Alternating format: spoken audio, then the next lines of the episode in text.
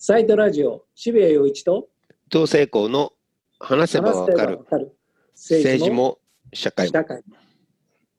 今回お呼びするのは朝日新聞の政治記者の南明さんです。えーつい最近まではあの新聞の裏の方にいらっしゃって、えー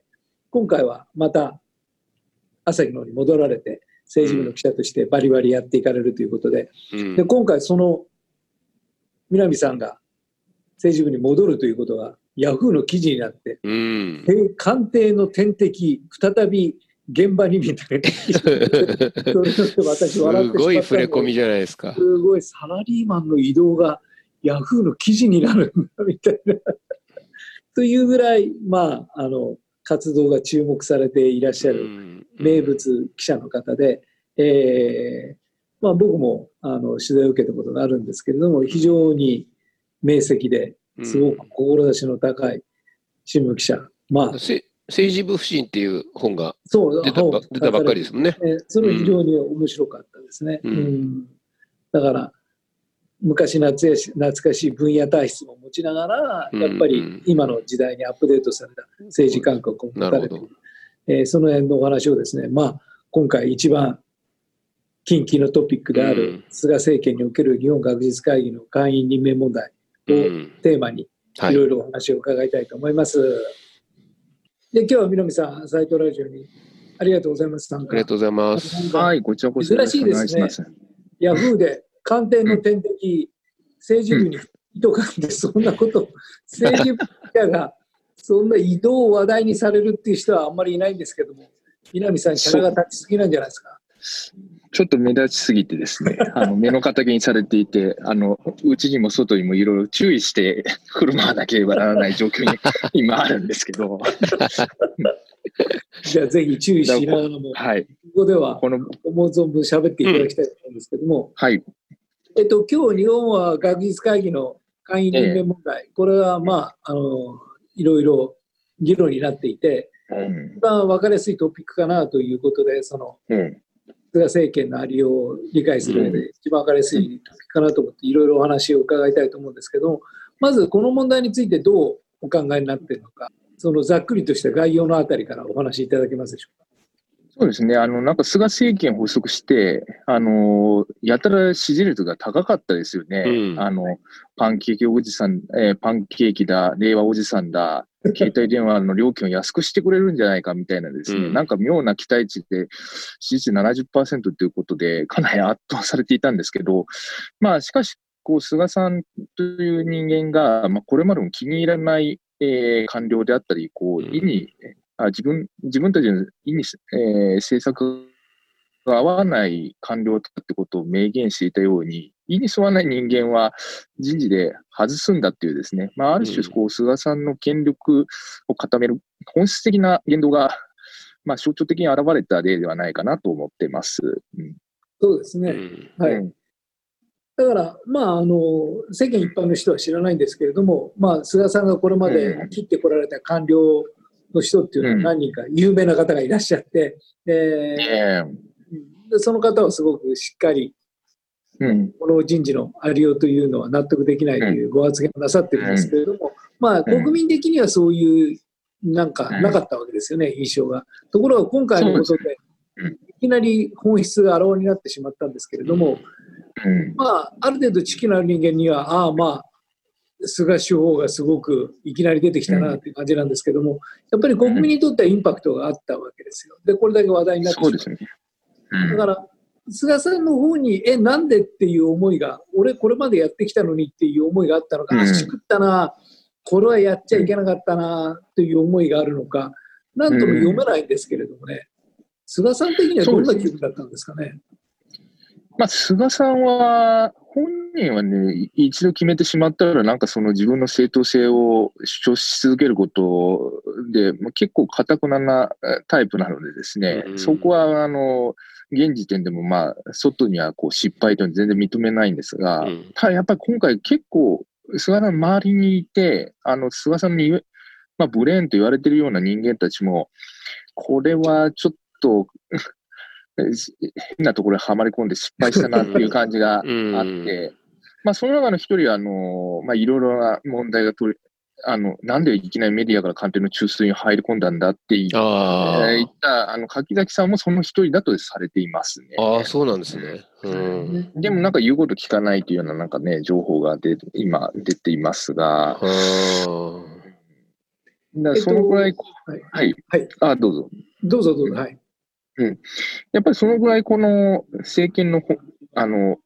まあ、菅さん自体は、まあ、いろんなこうイメージ操作をやってきはきましたけど、やっぱりこう、まあ、永田町の中で政治記者とかが見ていたのは、これ、暗い安倍政権が生まれるよねっていうことを結構言われて、語られてきたんですけど、その暗い部分がですね、あの、パンケーキで隠されていた暗い部分がこう出てきて、ああ、で、側近たちもこれはちょっとまずいだろうなという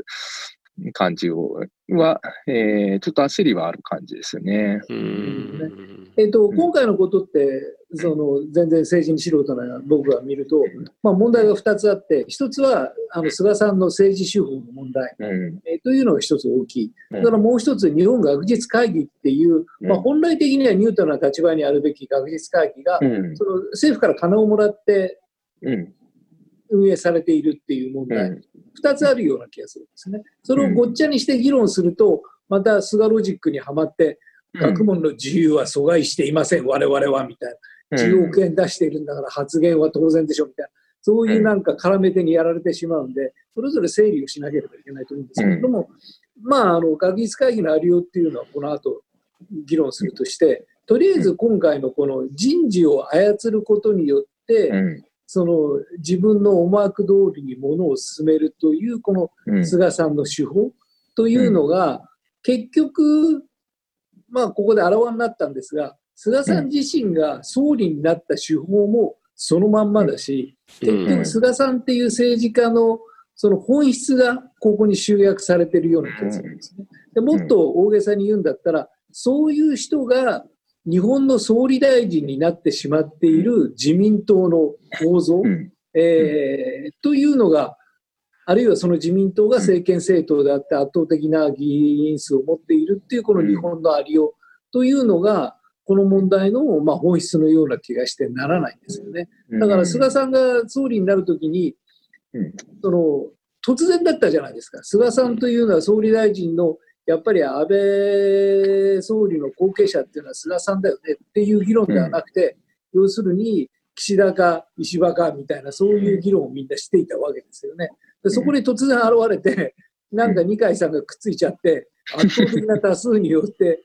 うん。まあ、当たり前のように総理大臣になってしまった。そこにはすごい根回しがあったっていう感じがするんですけれども、まあそういう非常に従来型の根回し政治と、それからいわゆる忖度と人事とっていう、まさに今の日本の政権政党、自民党を動かしているメカニズムの象徴がこの菅さんっていう人だなという感じがするんですけれども、そもそも論として、なんで菅さんが総理になったんですか、うん。まあ、あの、まあ、今回の総裁選は、あの、安倍さんの病状が悪化しているということを、まあ、一番、ある意味間近でこう接している菅さんの、まあ、情報戦と、うん。まあ、その情報戦をまず制して、まあ、岸田さんは安倍さんからの前情っていうのを狙ってたわけですけれども、うん。一週以上遅れて、あの、安倍さんが辞任するという会見の時に、まあ、新潟にいたりとかしてですね、あの、まあ、完全で遅れてしまって、まあ、その時にはもうすでに、まあ、菅二階、えー、森山国対委員長といったですね、そういったメンバーの中ではもう菅後継っていうところで流れができてしまっていたっていう、うんそこの、まあ、情報戦をまず制したっていうところは大きいと思いますし、まあ、あとはやっぱこう、菅さんがこの7年8ヶ月、まあ、いろんなところで相当、えーその恩恵を配り続けてきたっていうところで、まあ、そこで、あの、その手勢をですね、まあ、一気にこう、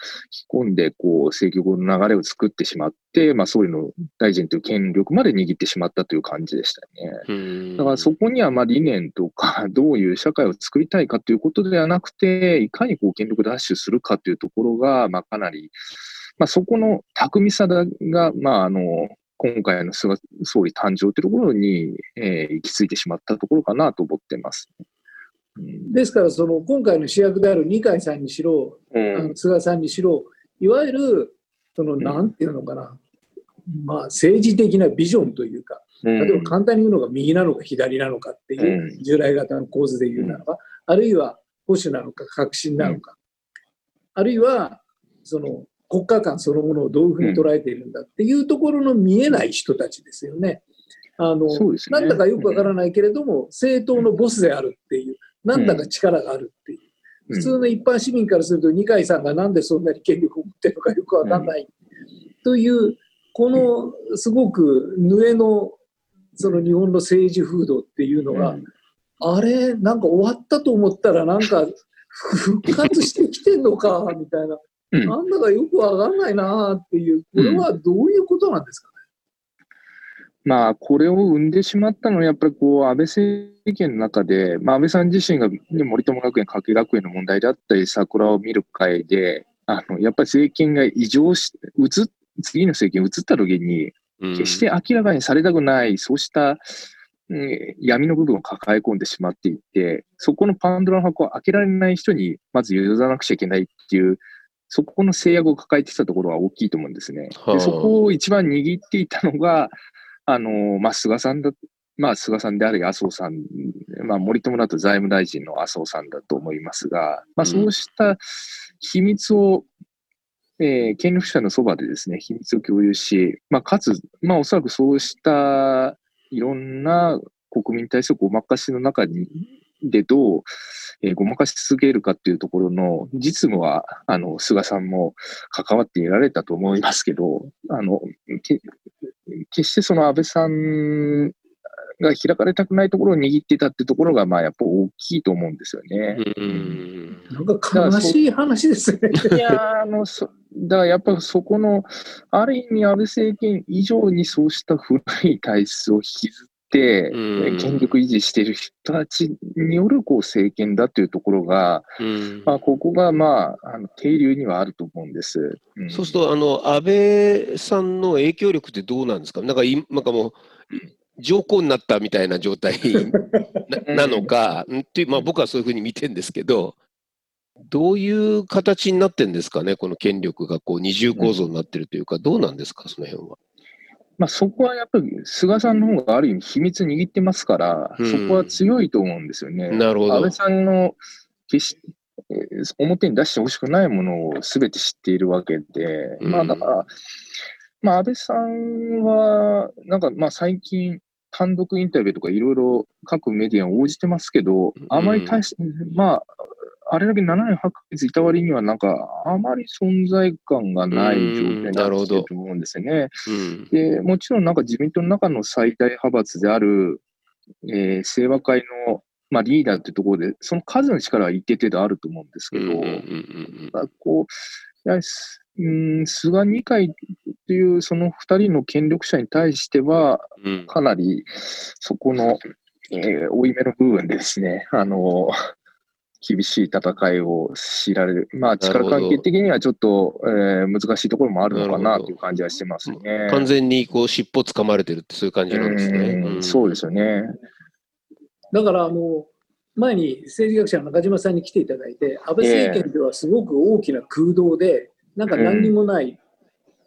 そういう何年間だったと。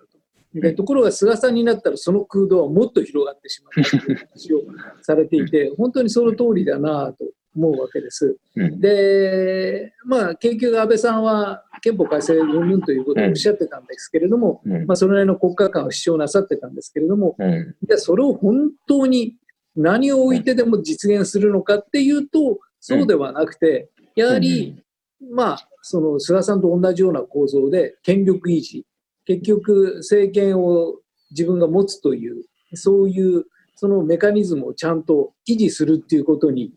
やはり多くのエネルギーを割いていて、で、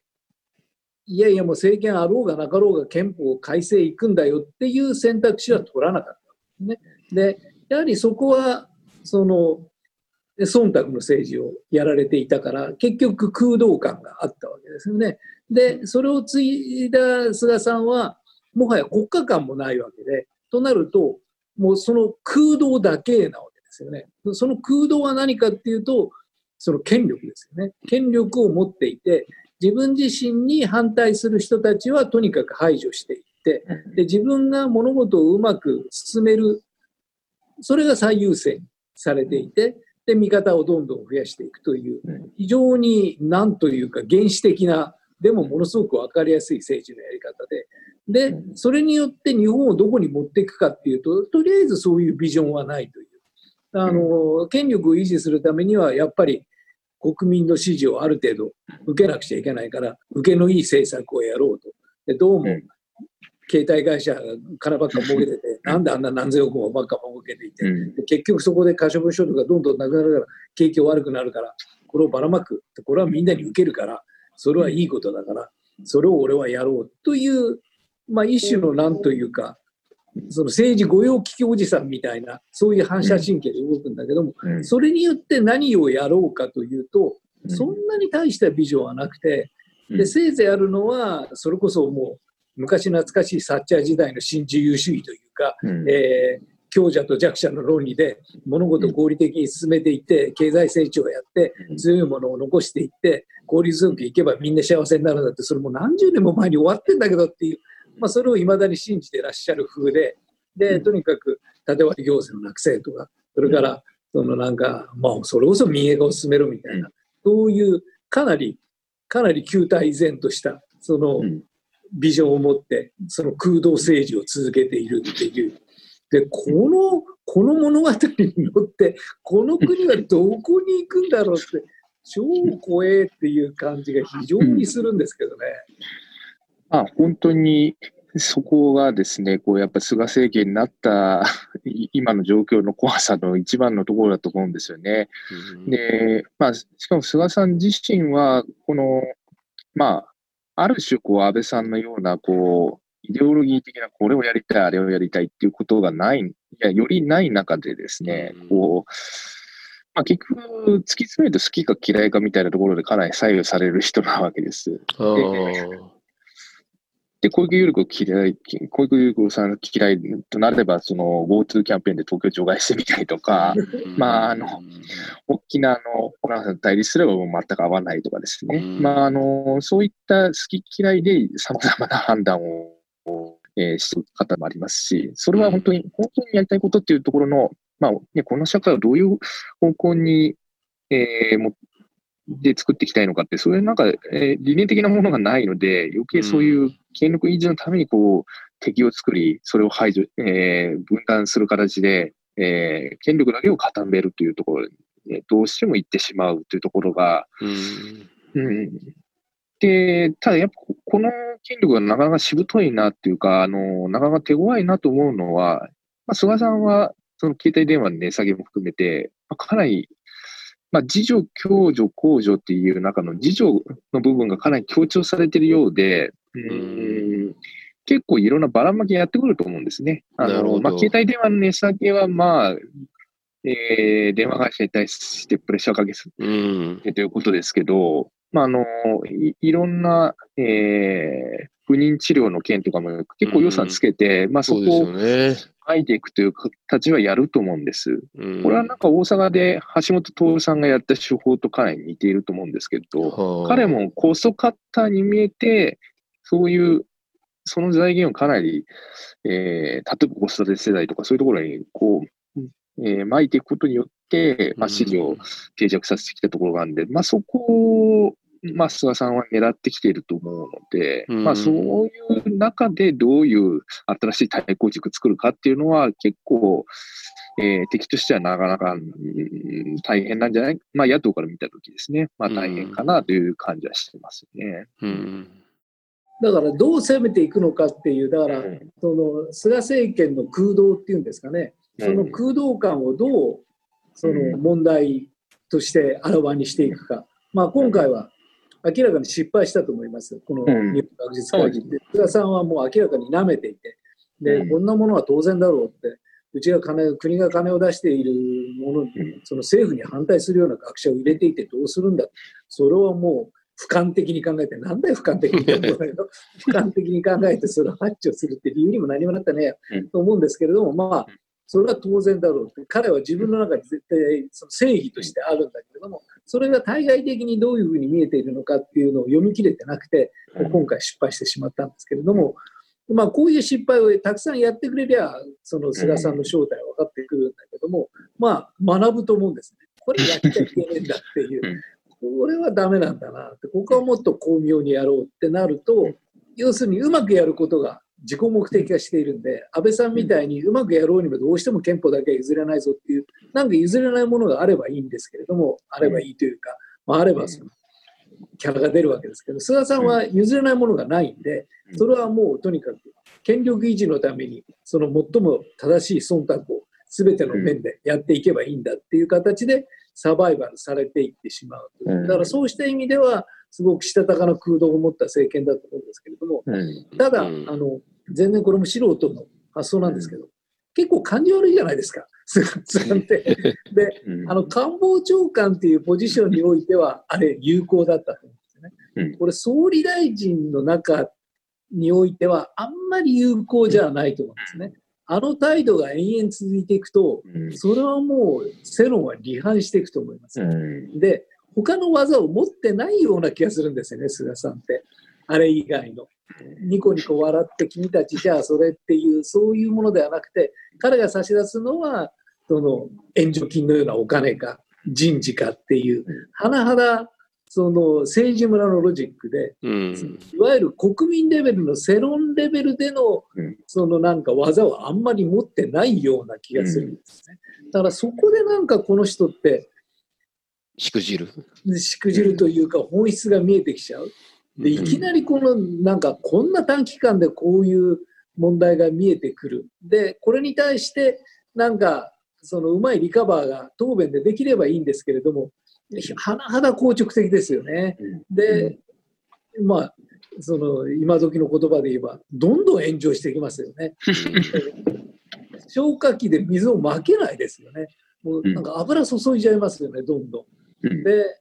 非常になんかもう取り付く島もない答弁が延々続いていくわけですよね。これは官房長官ならいいですけど、総理大臣のアティチュードとしては、あんまり知的なアティチュードじゃないような気が僕はするんですけど、うん、これでなんか、菅さんは厳しいのかなという印象を持つんですけど、どうですかね？うんいや、あの、渋谷さんおっしゃる通りで、まあ、この、まあ、すでに自民党総裁選の時も、3人が党首と、えー、3人の候補者が並んだ時に、まあ、討論会で、まあ、ほとんど自分の政策をきちんと説明できなかったんですね。で例えばアベノミクスの、えー、金融緩和、これ続けていくのかどうかっていう質問に対して、まあ、石破さんが答え、えー、ルール答えた後に、あれだけ対立で、菅さんどうですかって言われたら、あ石破さんおっしゃる通りです。だけで終わっちまうんですよ。すごいですね。だからこう、基本的にはそういうことを説明できないっていう状況で、で結局この人は官房長官会見、官房長官時代も記者会見で、まあ、例えば東京新聞の望月そこ記者が、まあ、菅さんに対してもこう厳しい質問をしたときに、まあ、あなたに答える必要ありませんとか、なぜか記者会見の場なのに、ここは質問に答える場ではありませんとかいう、まあ、そういうおかしな答弁をしてしまう方なんですけど、まあ、これがおそらく国会でもこれからいろんな問題が起きてきたとき、まあ、国会だけじゃなくても、まあ、国民に対してやっぱり説明トップとして説明しなくちゃいけないっていう場面がこれから増える中で、まあ、本人が言葉を持ち合わせてないっていうところはかなり菅さんにとっては厳しいんじゃないかなと見てるんですよね。安倍さんはある意味そ、そこは能弁な方だし、あの、まあ、空洞だったとしても、やっぱ、まあ、リーダーとしては、まあ、明るさはあったと思うんですよね。あの、ある種の。で菅さんはそこが決定的に欠落をしているので、えー、しかもこういうえー、学術会議の人事まで介入をしてきたっていうですね、あの、その体質みたいなところがあらわになるような問題が起きたときに、リカバリーする説明ができないっていうところはかなり、えー、今後足を引っ張ってくると思いますね。党内はどうなんですか、この問題で学術会議。まあ、船田さんとかはちょっと文句言ったりしてるみたいだけど。まあ、が党自民党内はですね、まあ、自民党自体がそもそも学術会議と歴史的に対立してきているので、うん、あのやっぱり政府にの批判の砦というかですね。まあ、あの、うん別に批判だけしてるわけではないですけど、まあ、あの、何か政府がおかしなことをしたときに、やっぱメディアへの登場であったり、まあ、国会で、あの、批判的な見解を述べたりっていうところも含めて、やっぱりそうした、ある種の砦に今なってきたところなので、まあ、そうしたところを、の力を弱めたいっていうのは、こう、まあ、なるほど。えーずーっとつい、まあ、す続いてきた、その緊張関係があるんで、うん。まあ、自民党の中ではこう学術会議、この際見直してしまいっていう議論をガンガンやって、まあ、あるう種ん、今回の人事の問題の論点をずらすようなですね、それをやっているので、まあ、党内では、まあ、船田さん、船田はじめさんみたいなちょっとレアな感じでは現状あるんですけど、まあ、それにしても、やっぱ今回外された、例えば加藤陽子さんだとか含めて、まあ、かなり、あのまあ、自民党も含め含めてあの評価をしてきた学者をうん。外している、まあ、その説明は、まあつけまあ、理由を全く説明できないという状況なので、まあ、そこの対応、なんまあえーにはやっぱりなんかなり下手な手を打ったなっていうところの、まあ、そういう政権がこれで持つ、の説明がこれで持つのかなっていう危機感はありますね。なるほど。うん。だからもう明らかに間違いだと思うんですけれども、うん。今回のそのやり口っていうのは、でもやっぱりそれがやれてしまうんじゃないかといううん。その菅さんのなんか現状認識っていうのが、やっぱりつまずきのすごく大きなうん。原因になるような気が非常にしますね。だからそこをそれこそ南さんのようなメディアやあるいはうん。野党の政治家がうまくそのなんていうか見えるようにしないと、えー難しいなという。今度はこの見えるようにするっていう技術が今度は問われますよね。そうですね。で、やっぱりこの、まあ、目先の問題である、まあ、あの、目前にある、その、学術会議のようにね、あの、そうしたもん、今、あらわになっている問題と同時に、多分長期的な課題についての、うんまあ、両方の課題をしっかり見える化していくことが大事なのかなと思うんですよね。うん。結局は安倍政権であり、こう菅政権っていうのは、まあ、目先のことで目くらましをずっと続けてきたし、えーまあ、空洞であるがゆえに、目先のことに取り組んでいるように見せかけて、それで支持を獲得し、まあ、しかも、まあ、異次元の金融緩和を含めて、まあ、すごい将来世代の資源を、まあ、食い潰してですね、うんあの、目先の権力を維持するっていうことにやってきた。でもやっぱりそのツケってのは必ず払わなければならないし、うん。その長期ビジョンのないないままにいろんなことを食い潰して権力維持だけしているっていうところに対する、まあ、大きな次の対抗軸っていう、まあ、そこの時間軸も含めてしっかり示していくこと、まあ、この政権の抱えている問題っていうのを出していくことが、まあ、今メディアにも問われてるし、あのまあ、政治的には野党の勢力にもそこが問われてるんじゃないかなって気がしますね。うん。だからこういうふうに失敗を一般に菅さんがやってくれると、うん、そのうん。ものすごく見える化が進むんですけれども、例えば携帯の値下げ、うん。あるいは縦割り行政を廃止することによって今まで面倒くさかったいろいろな行政の手続きが簡素化されるっていうのは、それはすごくいいことだからその、うん、えーそのなんか短時間的には。でそれに対してその別のロジックを持たないとやられちゃうような気がするんですよね。だから携帯電話下がるのはいいけれども本当にそこに問題があるのかなみたいな、うん。そういういやいやそれってどうなんだろうっていうような、うん。その次のロジックを出さないとダメで、結局野党が言ってるのは、なんかその乗っちゃう下手すれば乗っちゃう、もっと下げられんじゃないかみたいな、いやいや、うん。そこに乗っちゃダメでしょみたいな。そこに本質ないんだからっていう。うん。だからその辺のなんかロジックを作るのがメディアと野党の仕事なような気がするんですけどね。うん。だからそこに乗っちゃうとしたたかな政権かなという気がするんですよね。二重構造がある感じがしますね。うん南さん、どう戦ってくださるんでしょうか？まあ、あの、わ私も政治部不信という本を書きながらも政治部の記者になんとか戻って なんとかというかですね、あの、まあ、戻るのがまあ普通でありますが、あの、まあ、今度国会担当をやることになってまして、はいなるほど。あまずは、あの、当面は10月26日から始まる臨時国会で、菅総理が、まあ、この学術会議問題も含めて、あの、説明が問われるという、まあ、そこそうので、すね。この菅義偉という人間の国民との対話の能力であり、説明能力ってところは、あの、厳しく、あの、国会担当として査定していきたいと思いますし、うん。あの、まあ、あとは、やっぱりこの将来、将来的なこう日本社会をどのように、本当に、えーいろんな人がこう暮らしやすい社会にどうしたらこう、実際作っていくのかっていうところの、そこの議論をやっぱりちゃんと国会で野党も含めてやるべきだし、そこはやっぱ菅さんはそういうものがないんだから、ね。うん。そこの違いっていうのはしっかり出していった方がいいと思うんですね。うん。まあ、そうしたことは含めてちょっと、えーメディアとして報報道をしっかりやっていきたいなとは思ってます。うん。我々は頼りにしたいし、うん。あの、ぜひ頑張っていただきたいのと同時に、うん。南さんどれぐらいやってるかぜひチェックしたいですね。ぜぜひ、あの、厳しく査定をしていただいてですね。南さんこれダメだよ、みたいな。そうですね。まあ私も本当にこの直近2年間新聞ローレンに行ってた時代にやってたこととのこう整合性というかですね、あの、言いっぱなしだったんじゃないかってことは今厳しく問われていますので、うん。あの、いや、だから直近あのパンケーキ懇談が、総理とのパンケーキ懇談が、あの、行われましてうん、まあそれに朝日新聞が行くのか行かないのかっていうのが、うん。まあ問われたんですけど、まあなんとか学術会議問題もあったんで、そんうなん記者会見もしないで説明もしない総理とパンケーキ食べてる場合じゃないっていう ところで、正しい。新聞は行かないというところですね。うん結論がまとまってよかったなとは思ってるんですけど。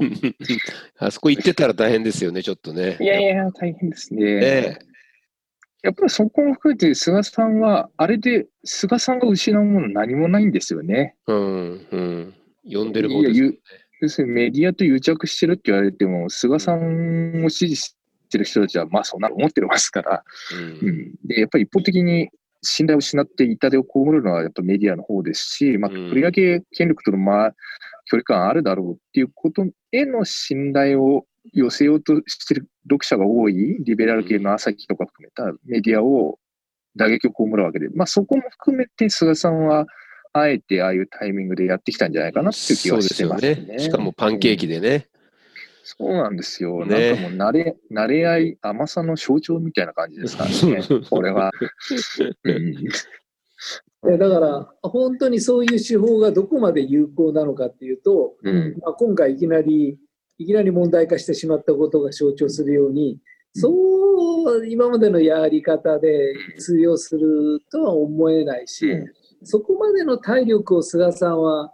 あんまりお持ちではないのかなという、あそこでニコニコ笑って、いやいやいや今回のことはとかって始まっちゃうと、うわ、こう大変だって言うんだけど、うん。やっぱり非常にあの愛想の悪いあの官房長官のテイストは結局キープして、あこの人の芸風はこれしかないのかなというのがあって、でどこまで通用するのかなと、もしそうであるとするならば、ひょっとすると安倍さんよりは組みしやすい逆にうん相手なのかもしれないなとういうん気もしますし、まあ、そうです。これから見ていかないと何とも言えない感じがしますよね。はい。じゃあ、これから南さんのあの活躍をですね、期待しつつ、なんか2月からそれぐらいに一遍ぐらい来てもらって、我々本当ですね。ええいやあ、のあの時はどうなったんだ話をしていただいて、わかりました。まあ、2ヶ月に1回ぐらい、私自身もね、やっぱ渋谷さんと伊藤さんの厳しいチェックを受けないと、エリアもやっぱり、さらされないといけないでしょうから、ぜひまたお声掛けいただければ。ぜひぜひ。ぜひぜひ期待しておりますので、よろしくお願いします。今日はどうもありがとうございましたありがとうござい。ました。はい、こちらこそありがとうございました。